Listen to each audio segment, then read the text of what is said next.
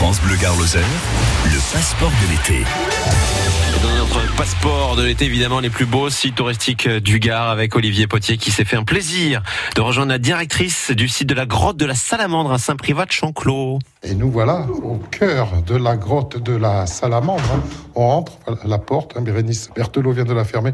Autant vous dire qu'on apprécie euh, grandement hein, la, fraîcheur de la grotte hein, pour euh, cet été euh, particulièrement chaud. Alors Bérénice, dites-nous un peu là ce qu'on fait. Alors on vient de rentrer par l'accès de personnes à mobilité réduite dans des tunnels qui ont été creusés artificiellement pour que tout le monde puisse visiter la grotte et qu'il n'y ait pas besoin de descendre ces 50 mètres de rappel et d'y remonter. On est complètement dans la montagne.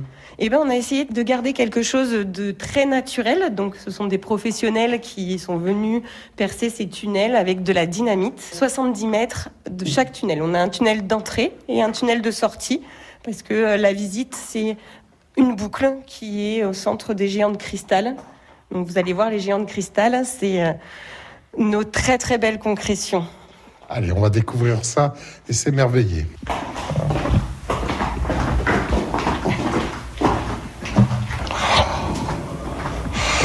Effectivement, grandiose.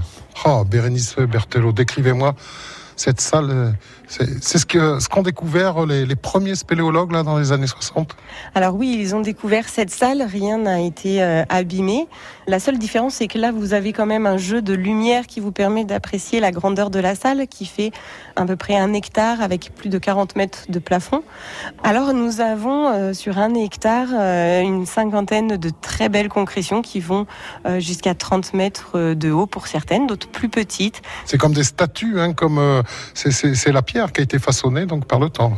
Alors, c'est euh, l'effet des gouttes d'eau qui tombent du plafond et qui font que, en fonction du débit qui arrive, elles ont des formes particulières. Donc, on peut avoir des draperies, on peut avoir des palmiers, on peut avoir des cierges.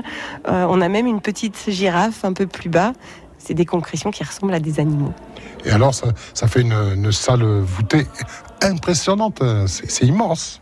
Un hectare, 100 mètres par 100 mètres, 40 mètres de plafond. Alors ça, c'est la pièce rare, c'est la pièce monumentale de, de la grotte. Qu'est-ce qu'on peut voir d'autre?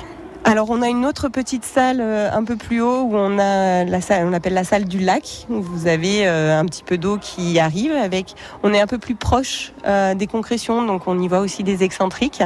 Mais la magnificence de la grotte de la Salamandre, ce sont la, c'est la particularité de ces très grandes stalactites et stalagmites. C'est remarquable, en effet, c'est vraiment impressionnant au cœur de la grotte de la Salamandre au royaume des géants de, cristal. Grotte de la Salamandre que l'on découvre toute cette semaine en compagnie de Bérénice Berthelot, la directrice de la grotte de la Salamandre, et c'est dans Passeport de l'été. Super, merci Olivier Potier. demain, même heure, même radio évidemment, pour y retourner dans cette grotte de la Salamandre où il fait frais, hein, 14 degrés toute la journée.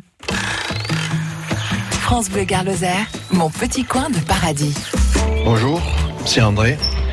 Mon petit coin de paradis, c'est à Saint-Gilles un lieu dit les Cascagnottes. Les Cascagnottes, c'est un bout de marais juste à la sortie de Saint-Gilles. C'est pratiquement à la plaque de fin de Saint-Gilles. Donc ce sont des marais, il y a des roseaux, il y a parfois de l'eau, il y a des canards sauvages, évidemment, des ragondins, quelques moustiques aussi.